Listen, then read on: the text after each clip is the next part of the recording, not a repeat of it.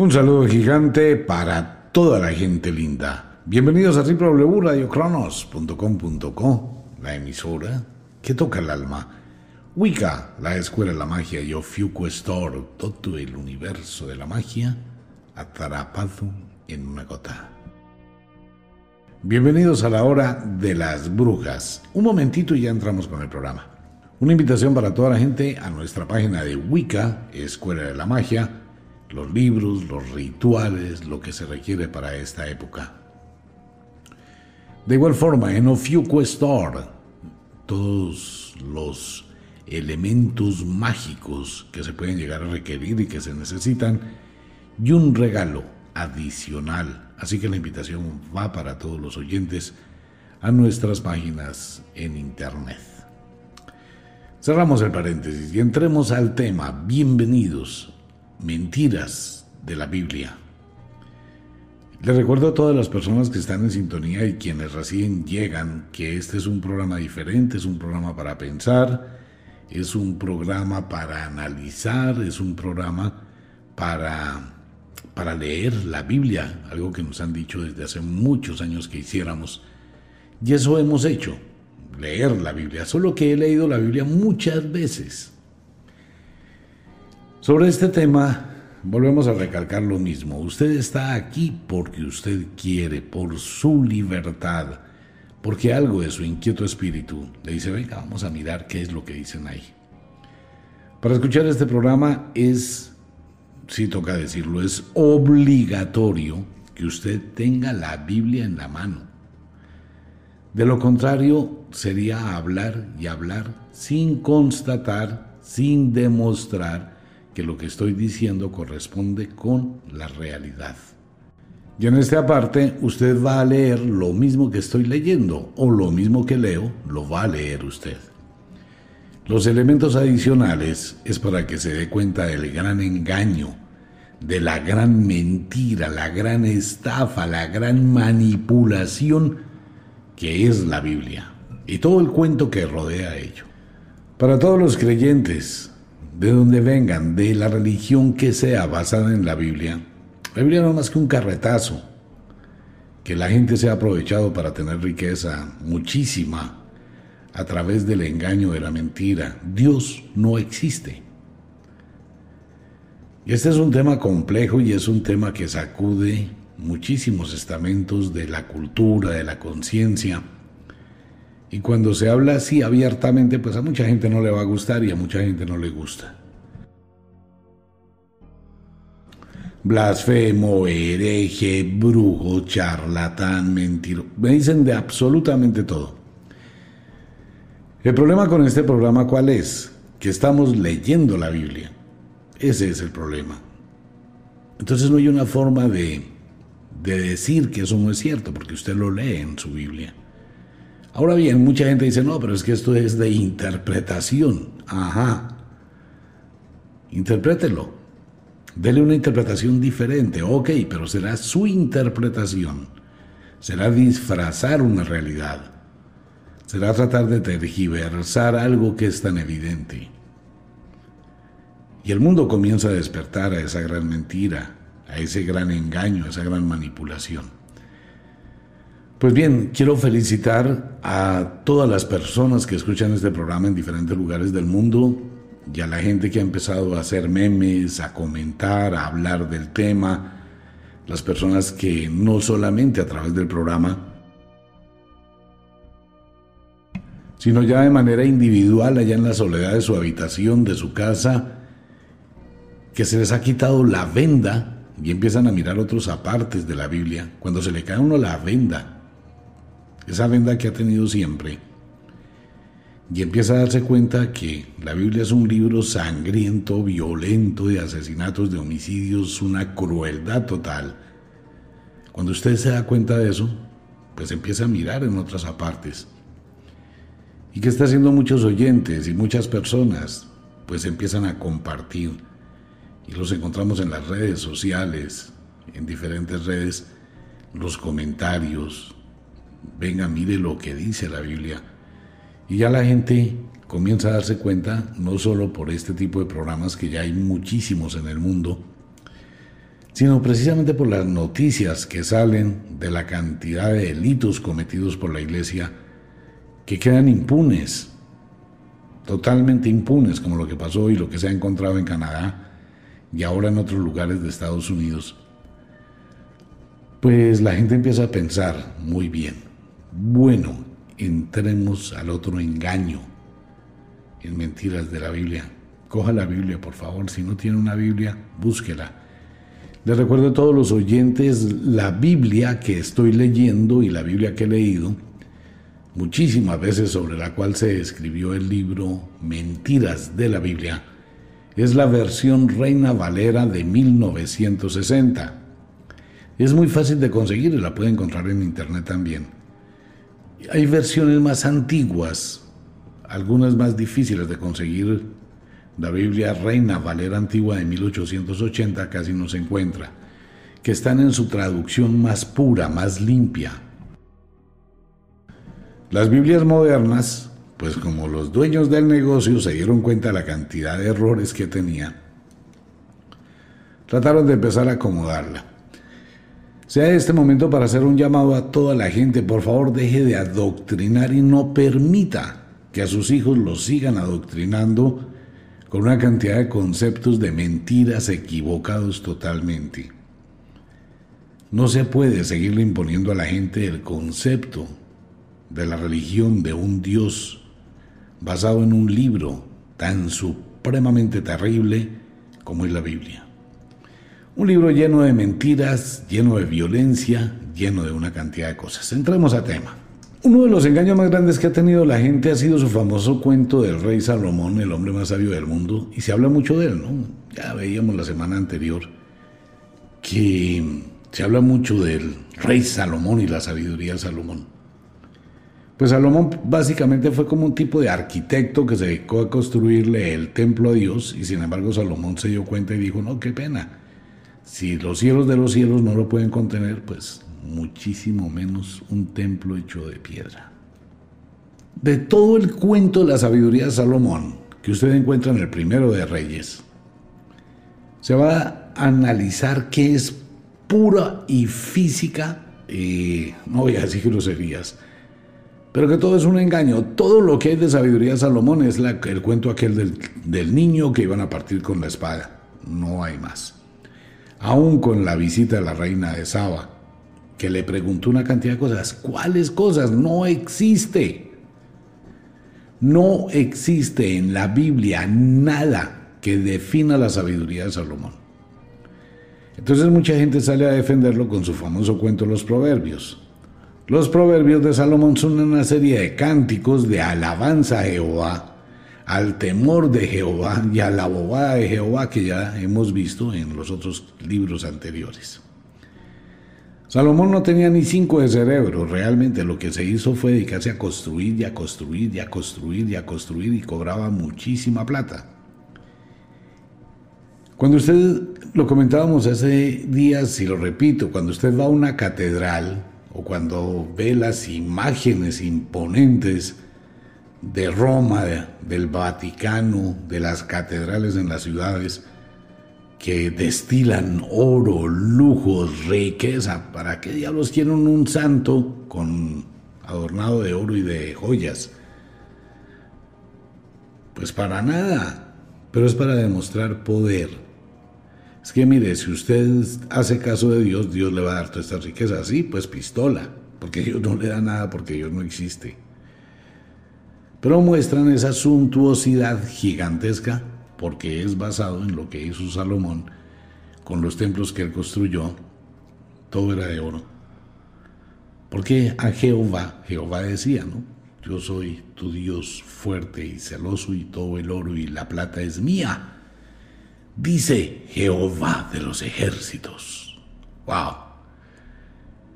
Entonces esto era formar el cuento del negocio. Para la iglesia se le debería dar y pagar en oro y plata, pero la gente debería comer exactamente eso, migajas.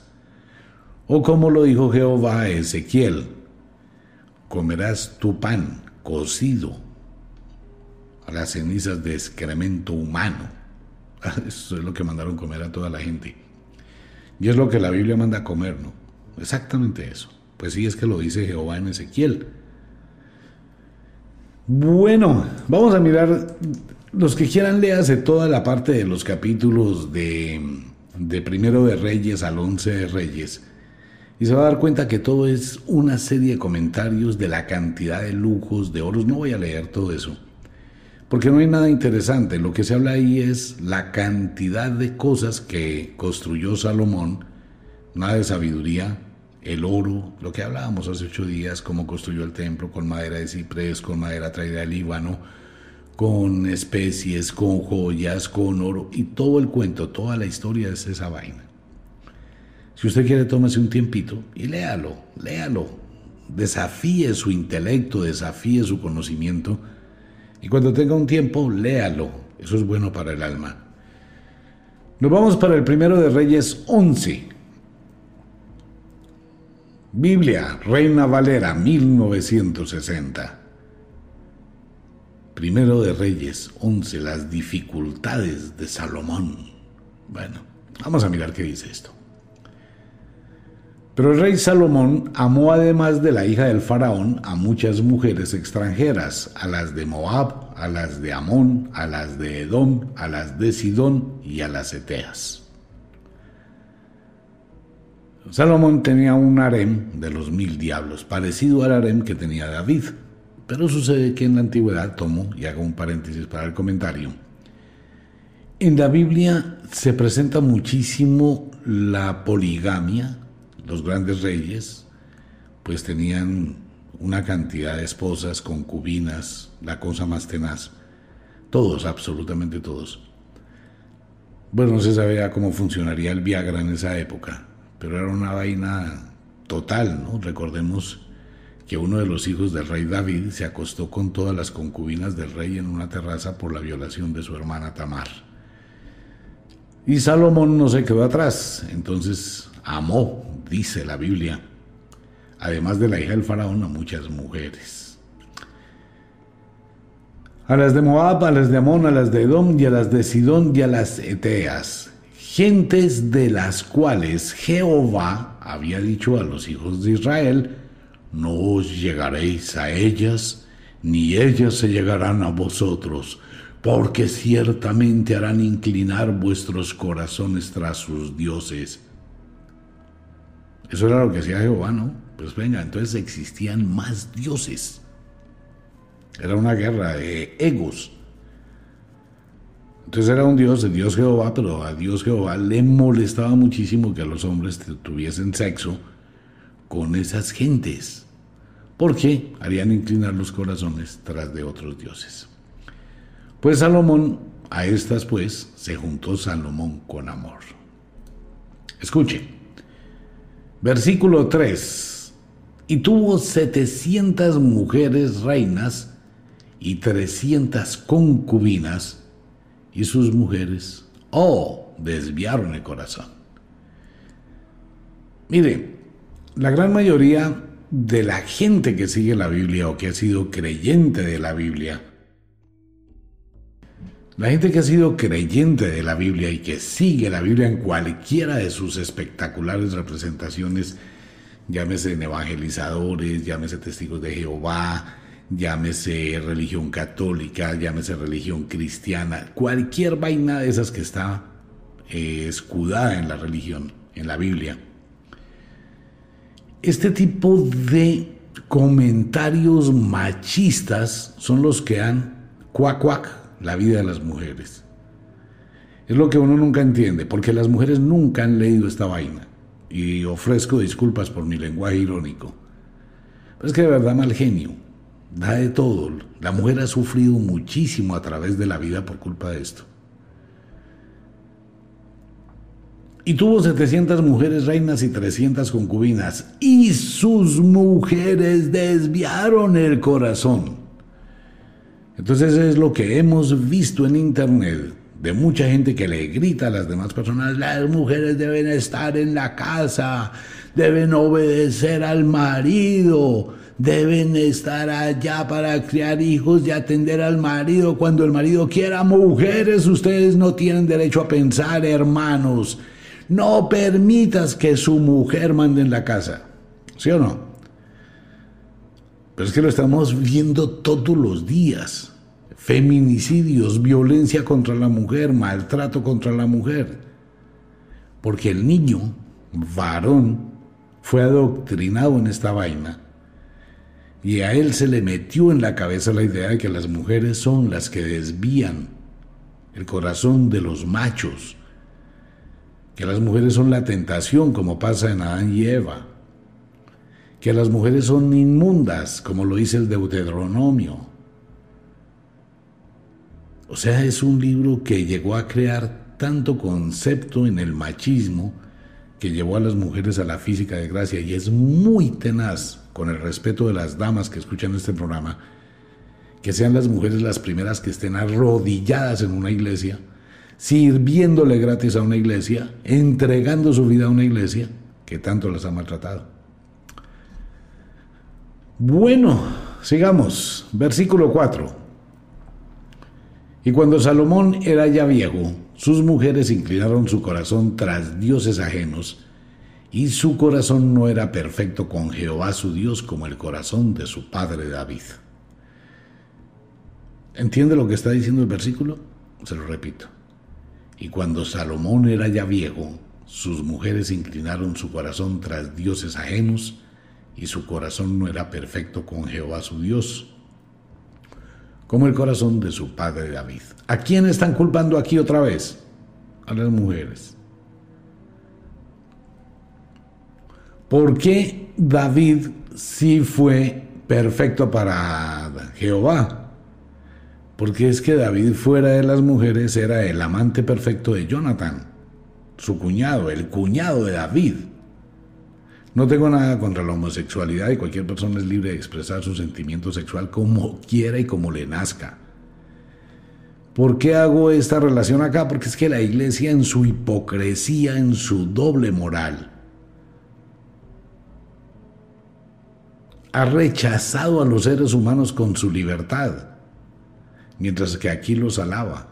Aquí es donde ellos hablan que eso es mejor que tener mujer porque las mujeres cambian el corazón de los hombres, porque las mujeres son la tentación, porque la mujer es lo peor, hay que pisotearla. A la mujer hay que pegarle como lo dice la charia, como lo dice la ley mosaica, la ley de Moisés, la ley de Dios. Entonces es donde las cosas no empiezan a encajar. Versículo 5, aquí empieza a complicarse. Porque Salomón siguió a Astoret, Astoret es el mismo demonio de Astarot, del cual posteriormente Salomón hablaría cuando dejó las clavículas de Salomón. Hay que estar atento con ello. Lo que viene aquí es muy importante y vamos a irlo explicando. Versículo 5. Porque Salomón siguió a Astoret, diosa de los sidonios, y a Milcom, ídolo abominable de los amonitas. E hizo Salomón lo malo ante los ojos de Jehová y no siguió cumplidamente a Jehová como David su padre. Entonces edificó Salomón en un lugar alto a Quemos, ídolo abominable de Moab, en el monte que está enfrente de Jerusalén, y a Moloc, ídolo abominable de los hijos de Amón. Ok, ese es el versículo 7. Hemos escuchado mucho hablar de Moloch y ha aparecido en muchas partes, ¿no? Y Moloch se convirtió posteriormente con el tiempo en el planeta Tierra en una secta secreta de dominio económico a la cual pertenecen una serie de magnates del mundo, incluyendo parte de la iglesia. Moloch es una especie de anagrama. Y vamos a hablar un poquito. ¿Cómo se saluda a Moloch? En en la costumbre del Medio Oriente es Aib Moloch. Aib es como un hola, como un cómo está o bendiciones, algo así. Ese adjetivo Aib. Aib Moloch es el saludo a Moloch. Si usted invierte este anagrama, Aib Moloch, queda la palabra Colombia. Cada vez que usted diga Colombia, está nombrando a Moloch. Ahí Moloch lo está saludando. Es interesante el tema, ¿no? Bueno, veamos otra vez, versículo 7. Entonces edificó Salomón un lugar alto en Quemos, ídolo abominable de Moab, en el monte que está enfrente de Jerusalén, y a ídolo abominable de los hijos de Amón. Todo eso es en Jerusalén.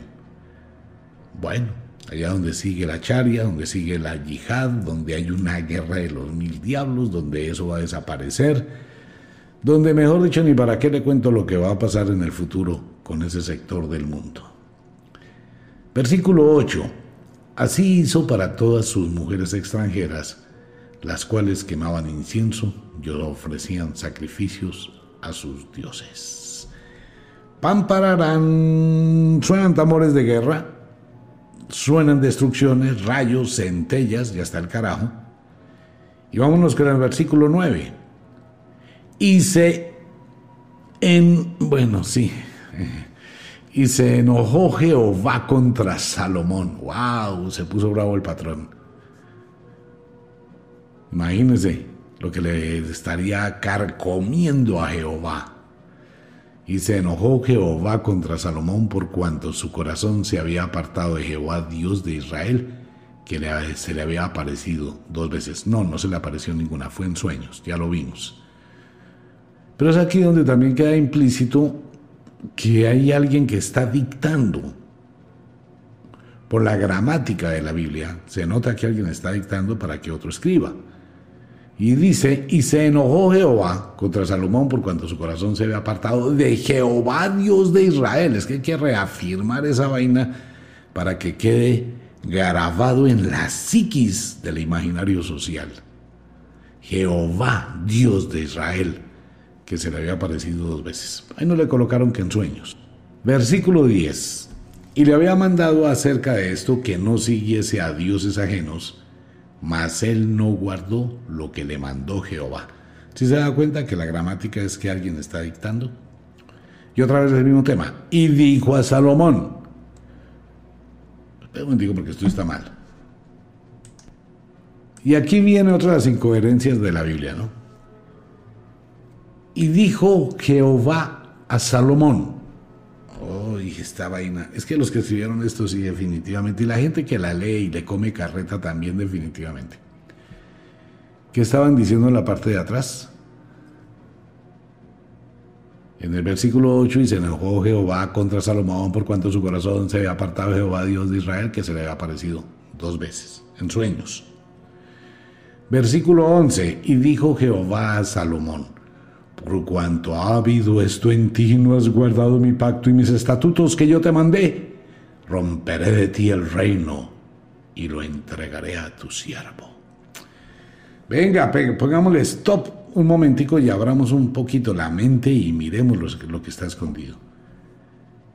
¿En qué momento le habla Jehová a Salomón si solo se le apareció dos veces? En sueños, o sea que estaba en mentira. Nunca le habló. Y en el caso susodicho, que le hubiese hablado, ¿dónde está la fuente?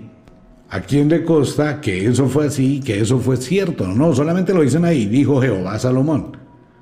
Sí, pero venga, ¿cómo lo sabe usted? ¿Cómo escribe eso? ¿De dónde es la fuente?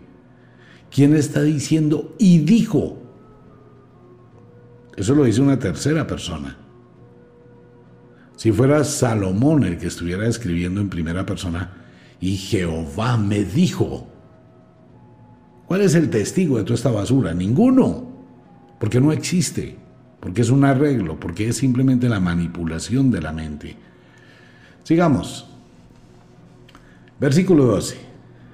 Dice Jehová, sin embargo, no lo haré en tus días por amor a David tu padre. ¡Wow! Lo romperé de mano de tu hijo. Ah, este Jehová como que es voltearepa, ¿no?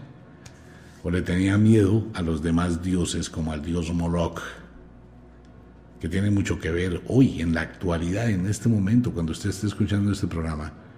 Moloch tiene mucho poder sobre la tierra, porque es una secta grandísima.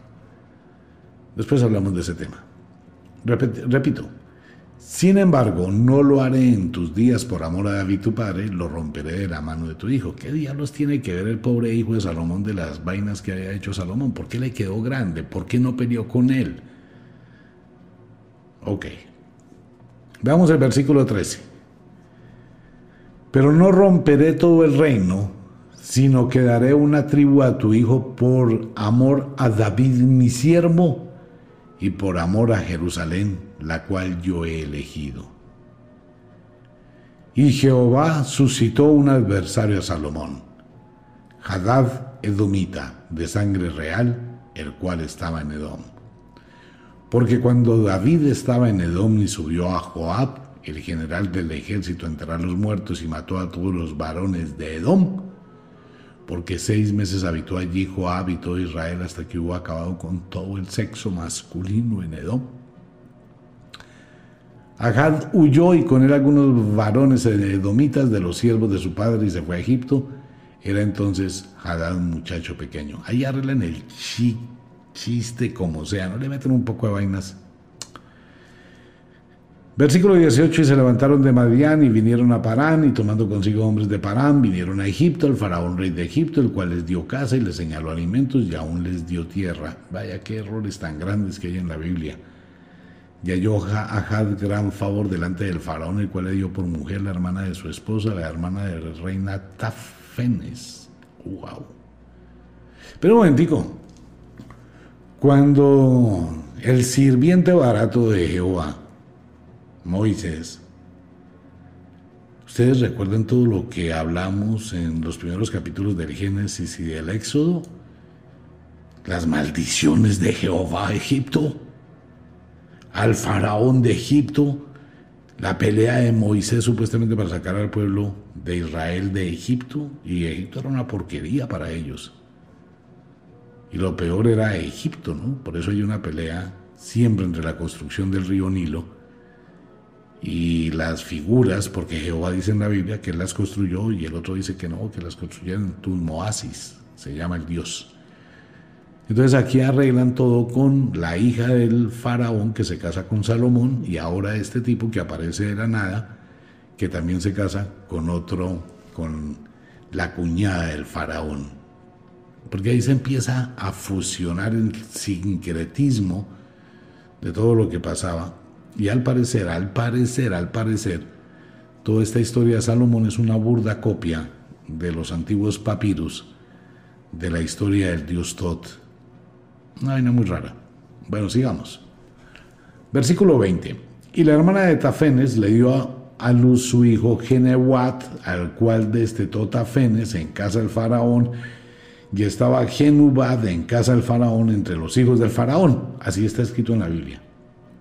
¿Entendió algo? Pues no sé qué tenga que ver todo eso, pero es un distractor mental. Es como improvisaciones, ¿no? El que está creando esta vaina. Versículo 21. Y oyendo Hadad en Egipto que David había dormido con sus padres y que era muerto Joab, general del ejército, Hadad dijo a Faraón, dejadme ir a mi tierra. Faraón le respondió, ¿por qué? ¿Qué te falta conmigo? ¿Qué procuras irte a tu tierra? Él respondió, nada, con todo te ruego que me dejes ir. Dios también levantó por adversario contra Salomón a Rezón, hijo de Eliada, y el cual había oído de su mamo Hazad Esar, rey de Soba, y había juntado gente con él y se había hecho capitán de una compañía cuando David deshizo a los de Soba. Después fueron a Damasco y habitaron allí y le hicieron rey en Damasco. Y fue adversario de Israel todos los días de Salomón y fue otro mal con el que Had, porque aborreció a Israel y reinó sobre Siria. También Jeroboam, hijo de Nabat, Efrateo o Sereda, siervo de Salomón, cuya madre se llamaba Serúa, la cual era viuda, alzó su mano contra el rey. La causa por la cual este alzó su mano contra el rey fue esta. Salomón edificando a Milo cerró el portillo de la ciudad de David, su padre.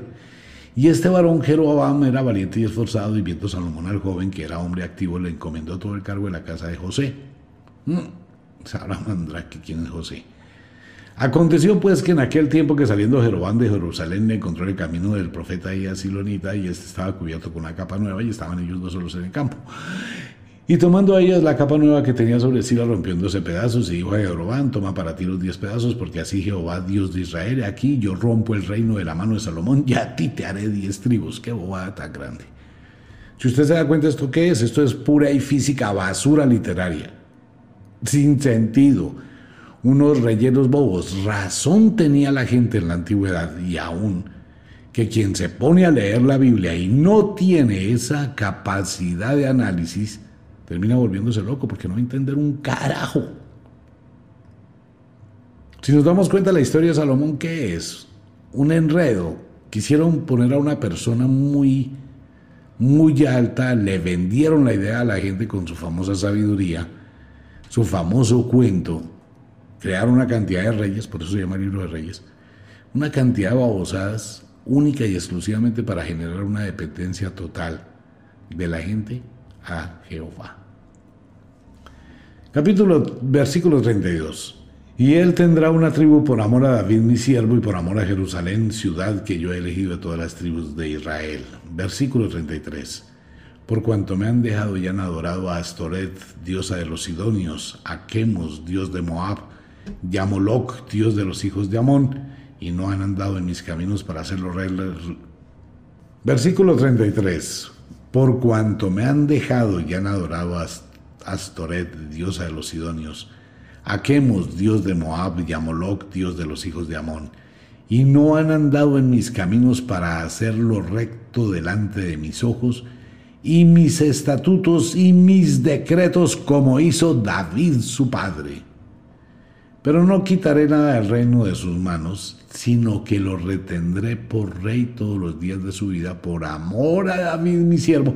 Se mantenía una traga de David, la cosa más tenaz, al cual yo elegí y quien guardó mis mandamientos y mis estatutos. Eso quién sabe cómo le fue la vaina ahí, ¿no? Pero quitaré el reino de la mano de su hijo y se lo daré a ti, las diez tribus ¿Qué culpa tenía el pobre Roboam de lo que hizo Salomón y de la piedra y del odio y de la venganza de Jehová? Ese es un enredo, ¿no? Simplemente. Versículo 36. Y a su hijo daré una tribu para que mi siervo David tenga lámpara todos los días delante de mí en Jerusalén, ciudad que yo me elegí para poner en ella mi nombre yo pues te tomaré a ti y tú reinarás en todas las cosas que deseare tu alma y serás rey sobre Israel. La misma babosada que ha dicho de aquí para atrás a cuanto bobo encontraba para ofrecerle el cargo de ser el rey de Israel. Y ese man sí le ofreció de razón que hay tanta corrupción en el mundo, ¿no? Y más en la parte de la política. Por algo están prohibidos la política y la religión lavado de cerebro doble, pero de esos tenacísimos. Bueno, versículo 38. Y si prestares oído a todas las cosas que te mandaré y anduvieres en mis caminos e hicieres lo recto delante de mis ojos, guardando mis estatutos y mis mandamientos, como David mi siervo, yo estaré contigo y te edificaré casa firme como la edifiqué a David, y yo te entregaré a Israel. y otra vez en la misma retajila, la misma vaina. ¿Por qué? Porque es el lavado de cerebro.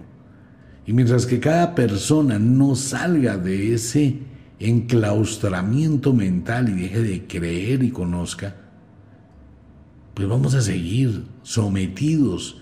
Es preferible la secta de Moloch, los Illuminati o una cantidad de sectas que hay, donde usted no le impone una cantidad de limitaciones. Usted quiere ser rico, trabaje, exíjase y gánesela. Y si usted va subiendo de niveles como un videojuego, lo van a apoyar y va a tener mucho más. Esto no, esto es para que usted se hunda, para colocarle un rey que limite su alma, su espíritu, su capacidad de ser como ser humano. Versículo 39. Y yo afligiré a la, a la descendencia de David a causa de esto, mas no para siempre. Por esto Salomón procuró matar a Jeroboam, pero Jeroboam se levantó y huyó a Egipto, a Sisac, rey de Egipto, y estuvo en Egipto hasta la muerte de Salomón. Y dice el versículo 4.1, versículo 41, lo que usted ve en Corintios es un arreglo que se hace posterior, tratando como de, como que la gente no piense, si no sabes, confúndelos. y la gente es muy brutica, la gente, pero eso dos mil años de manipulación, ¿cómo es posible que esta vaina Ha estado en los hogares toda la vida, pero nadie la lee. Versículo 41. Los demás hechos de Salomón y todo lo que hizo y su sabiduría no está escrito en el libro de los hechos de Salomón. A ver cómo arreglaron eso la chambonada. Porque no existe. Aquí ni siquiera dice quién lo escribió. Nada. ¿De dónde fue la fuente? Nada. ¿Qué hay de eso? Nada. Una manipulación. Y usted no se alcanza a imaginar la cantidad de cosas que se han creado arqueológicamente para justificar esta bobada. Pues si usted ve mañana en el periódico, en las redes sociales, en los comentarios, un equipo arqueológico cerca de Jerusalén encontró una parte del templo de Salomón. pucha, sí, es que el templo de Salomón, la riqueza de Salomón, el tesoro de Salomón, la sabiduría de Salomón, no hay un solo documento de la sabiduría de Salomón, excepto las clavículas de Salomón, que tienen que ver solamente con brujería, esoterismo, espiritismo y todo el poder de la magia. Que fue lo que le enseñó Astoret, o el dios Astarot, o el espíritu Astarot. Luego dice que los días que Salomón reinó en Jerusalén, sobre todo Israel, fueron 40 años. ¡Wow! O sea, en 40 años y solo este poco bobadas. Y Jesús el Cristo, que solo estuvo como ocho añitos nomás, ¿no? Porque se desapareció a los siete, volvió a los doce, se volvió a desaparecer y solo estuvo como una semana y media, que es lo que duran todas las parábolas. Y entonces, no, pues sí, ese es el engaño. Me encanta leer la Biblia porque empieza uno a descubrir cómo es la manipulación del mundo. Versículo 43. Y durmió Salomón con sus padres y fue sepultado en la ciudad de su padre David, y reinó en su lugar Roboam, su hijo. ¿Y por qué no reinó nadie de esos reyes que estaba metiendo Jehová? Los doce reyes. Voy a partir esta vaina en doce pedazos y le voy a dar a cada uno uno y usted va no sé qué. No, pero igual. Roboam empezó a reinar. Las clavículas de Salomón tienen un texto de dudosa procedencia, no hay forma de confirmarlo, donde supuestamente Salomón le dice a él que le va a entregar el poder y le va a entregar el conocimiento que tenía y le va a entregar todo, la forma como él conoció a los espíritus de los signos, los espíritus de las estaciones, de las horas, de los planetas, los ángeles y todo esto. Ocurre que cuando se investiga un poquito, porque a esto hay que meterle investigación, esto no se puede simplemente leer porque sí. Este mismo concepto aparece en la cultura egipcia y aparece en otras culturas, que es el simbolismo que proviene de las runas vikingas. Y todo eso empieza como a encajar, ¿no? Va encajando lentamente toda esta cantidad de cosas que vienen desde la antigüedad, incluyendo los pantáculos, que son los sellos o los sigilos de Salomón, de muchísimo poder en el mundo de las brujas, pero muchísimo. Y así pasó. Salomón se murió y pasó sin pena ni gloria por la Biblia, excepto lo que a la gente le han vendido. Ni era sabio, ni tenía sabiduría, ni nada de esa vaina. Se le reveló a Dios, no le comió a carreta, se dedicó a tener plata a la lata, a divertirse de lo rico, fue quien impuso el 666 como el número de poder. 700 concubinas, wow, esposas, wow. Tipo vivía, pues imagínense. Bueno, en eso sí que envidio a Salomón. Debió ser espectacular. Pero bueno, en fin. Y ya, esa es toda la historia de Salomón. Nada. Pero a la gente la han embobado con ese tema. Vámonos para el primero de Reyes 14. Profecía de Ahías contra Jeroboam. Vamos a entrar a otro tema donde el engaño es evidente en la Biblia, ¿no? Es, es que la Biblia es un libro, bueno, primero de Reyes 14, versículo 1. En aquel tiempo Abías, hijo de Jeroboam, cayó enfermo, y dijo Jeroboam a su mujer, levántate ahora y disfrázate, para que no te conozcan que eres la mujer de Jeroboam, y ve a Silo, porque allá está el profeta Ahías, el que me dijo que yo había de ser rey. Y toma en tu mano diez panes y diez tortas y una vasija de miel y ve a él para que te declare lo que ha de ser este niño. Y la mujer de Jeroboam lo hizo así, se levantó y fue a Silo y vino a casa de Ahías. Y ya no podía ver a Ahías porque sus ojos se habían oscurecido a causa de su vejez. Mas Jehová había dicho a Ahías, nadie lo escuchó, nadie lo vio, nadie oyó, nadie sabe por qué, pero es un invento. Mas Jehová había dicho a Ahías, he aquí que la mujer de Jeroboam vendrá a consultarte por su hijo que está enfermo. así y así le responderás, pues cuando ella viniere vendrá disfrazada. ¡Wow! Jehová podía saberlo todo con antelación, menos que Salomón iba a hacer pistola y que le iban a voltear la espalda. Sí, pues es un arreglo total, ¿no? A ver, Dios puede todo. Cuando Ahías oyó el sonido de sus pies al entrar a ella por la puerta, dijo, entra mujer de Jeroboam, ¿por qué te finges otra? He aquí, yo soy enviado a ti con revelación dura. Ve y di a Jeroboam, así dijo Jehová Dios de Israel. Otra vez, es que se lo quieren colocar y lo hicieron. Lo peor es que lo lograron dominar al mundo a pura punta de carreta. Así dijo Jehová Dios de Israel, por cuanto yo te levanté del, del, medio del pueblo y te hice príncipe sobre mi pueblo Israel, y rompí el reino de la casa de David y te lo entregué a ti, tú no has sido como David mi siervo, que guardó mis mandamientos y anduvo en pos de mí como un todo su corazón, haciendo solamente lo recto delante de mis ojos sino que hiciste lo malo sobre todos los que han sido antes de ti, pues fuiste y te hiciste dioses ajenos e imágenes de fundición para enojarme, y a mí me echaste tras tus espaldas. Wow. Versículo 10. Por tanto, he aquí que yo traigo mal sobre la casa de Jeroboam y destruiré Jeroboam. Otra amenaza igual que la de Salomón. Por tanto, he aquí que yo traigo mal sobre la casa de Jeroboam y destruiré Jeroboam todo varón así el siervo como el libre en Israel y barreré la posteridad de la casa de Jeroboam, como se barre el estiércol hasta que se acaba. ¡Wow! Eso es lo que dice Jehová, ¿no? Y es lo que escriben. O sea, el odio a las demás personas es una vaina salvaje en la Biblia. Y esto, esto fue base y ha sido base de la educación del mundo impuesta con matanzas, con guerra, con violencia, una vaina muy salvaje. Es muy tenaz de, de saber que usted la tiene en las manos y la ha tenido toda la vida. O sea, es como, como bueno, ¿no? ¿Qué pasó aquí? Comimos carreta, le creímos a los curas. Tanto es así que da mal genio, rabia, cuando se impone la Biblia en estamentos oficiales cuando los políticos baratos, ignorantes, aparecen con una Biblia en la mano, porque es que hay mucho creyente de esa vaina, pero nunca han leído la Biblia.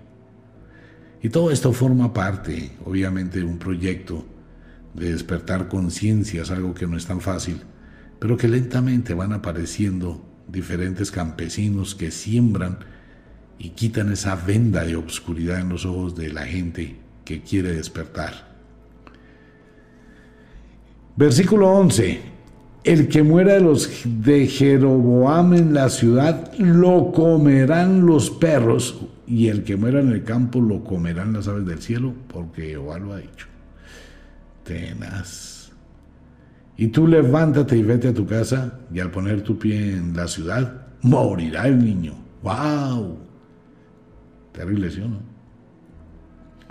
Y todo Israel lo endechará y lo enterrarán, porque los de Jeroboam solo él será sepultado, por cuanto se ha hallado en él alguna cosa buena delante de Jehová, Dios de Israel, en la casa de Jeroboam. Y Jehová levantará para sí un rey, otra vez el mismo tema con Jehová, pero ese man sí, todo el mundo lo engaña, lo tima, le falla, lo... otra vez. Versículo 14. Y Jehová levantará para sí un rey sobre Israel, el cual destruirá la casa de Jeroboam en este día, y lo hará ahora mismo. Jehová sacudirá a Israel al modo que la caña se agita en las aguas y él arrancará a Israel de esta buena tierra que había dado a sus padres y los esparcirá más allá del Éufrates por cuanto han hecho sus imágenes de acera enojando a Jehová. Si se da cuenta que cuando usted le hablan de Dios y usted va a la iglesia, se arrodilla, se hace la bendición, tiene Cristo en su casa, la Biblia en su casa y todo usted le pide a Dios Diosito, mire, ayúdeme, sea buena gente conmigo, yo me porto bien, yo soy su esclavo. Las mujeres, ¿no? Que son tan apaleadas por Dios y ahí están de rodillas. Dios mío, ayúdame. Mi hijito, Dios lo bendiga. Mi amor, que le vaya bien.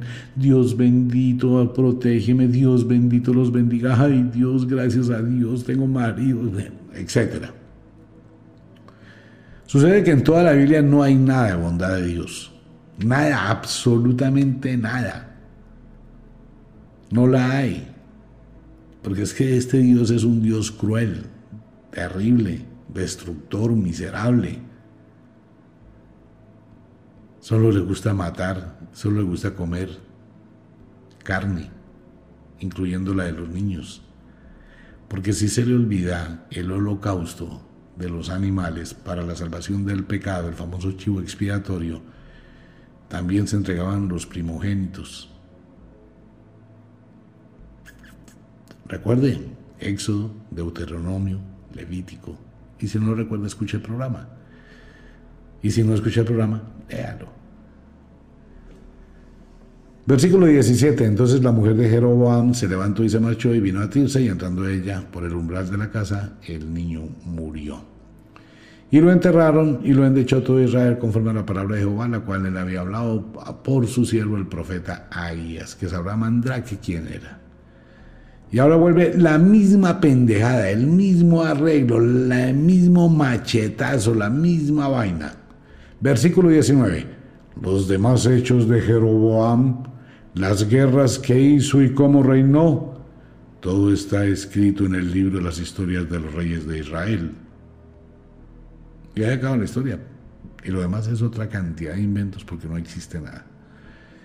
El tiempo que reinó Jeroboam fue de 22 años y habiendo dormido con sus padres, reinó en su lugar Nadab, su hijo.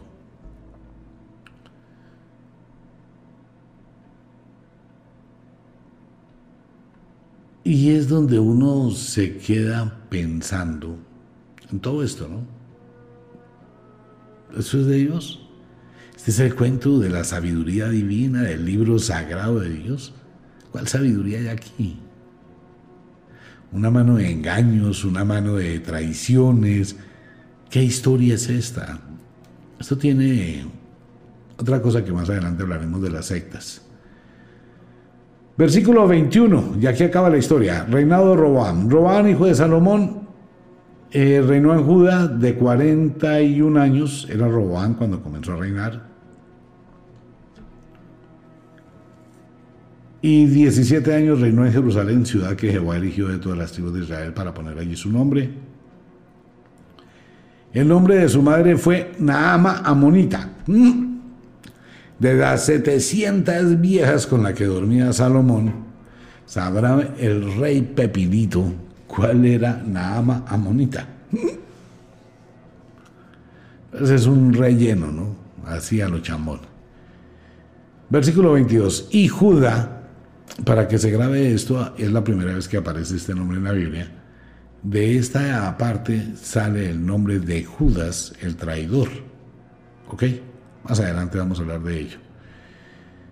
Y sucede que, dice el versículo 22, y Judá hizo lo malo ante los ojos de Jehová y le enojaron más que todo lo que sus padres habían hecho en sus pecados que cometieron, porque ellos también se edificaron lugares altos, estatuas e imágenes de acera en todo collado alto y debajo de todo árbol frondoso.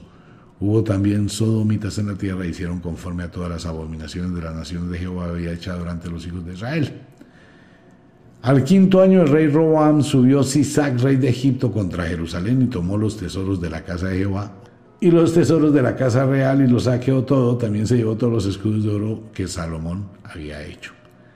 Sí, en serio.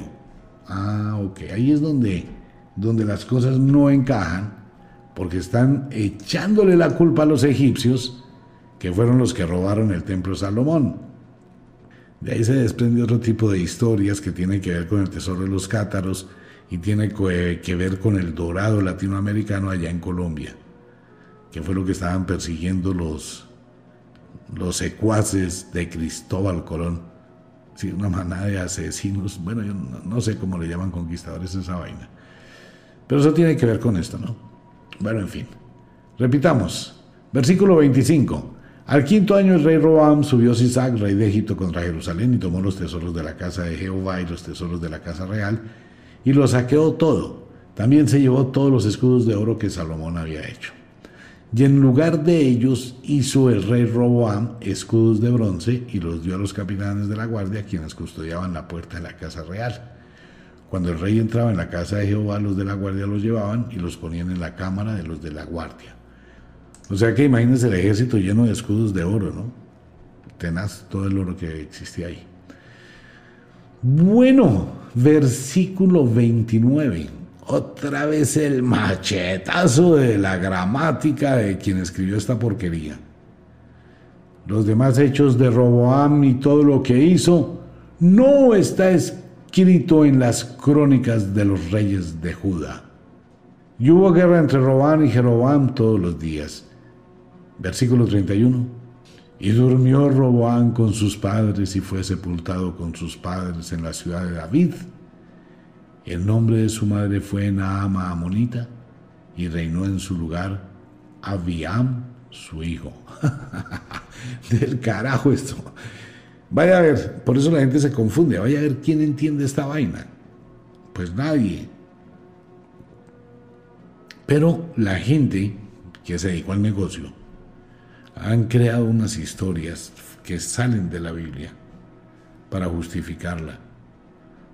Es como la casa de Nazaret, que dicen que los ángeles de Dios trasladaron la casa de María a Nazaret, por la carreta, o sea, una serie de inventos, la cosa más tenaz.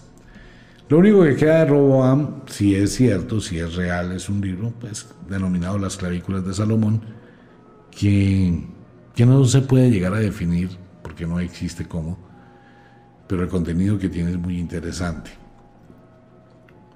Hasta ahí esta parte de reyes, que eran los importantes, Salomón y su hijo Roboam.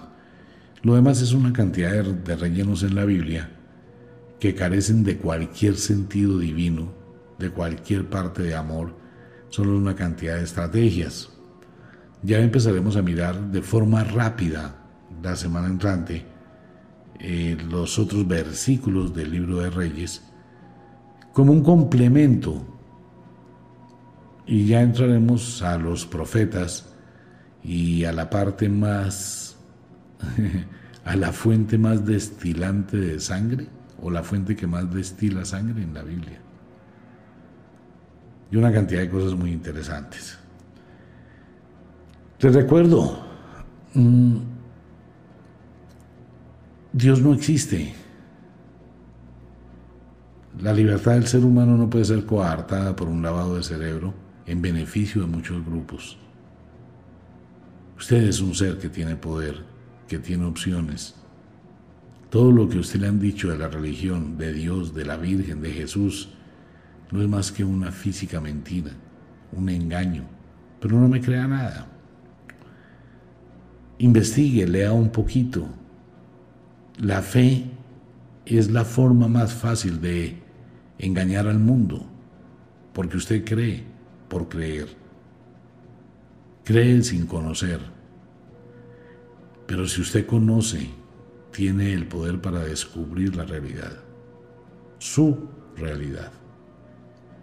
Analice, sea lógico, sea lógica, sea objetivo. Mujeres, la desgracia que ustedes viven hoy en día en el mundo, con el maltrato, con el machismo, con los feminicidios, con el aborrecimiento, con la desgracia que llevan muchas mujeres, con esa dificultad de progreso, de poder salir adelante, de poder tener una oportunidad de luchar y dejar de esa esclavitud hogareña. No es que la mujer no debe estar en el hogar, claro que sí, si la mujer quiere, pero si la mujer no quiere, pues debe prosperar, debe progresar, debe luchar. Hay que abrir esa puerta de equidad entre el hombre y la mujer. Pero esta vaina, la Biblia, es lo que ha convertido a las mujeres en seres miserables. Por eso hay que leer, conocer y salirse de ese esquema mental. Pues bueno, esto era Mentiras de la Biblia. Un abrazo para todo el mundo. Nos vemos.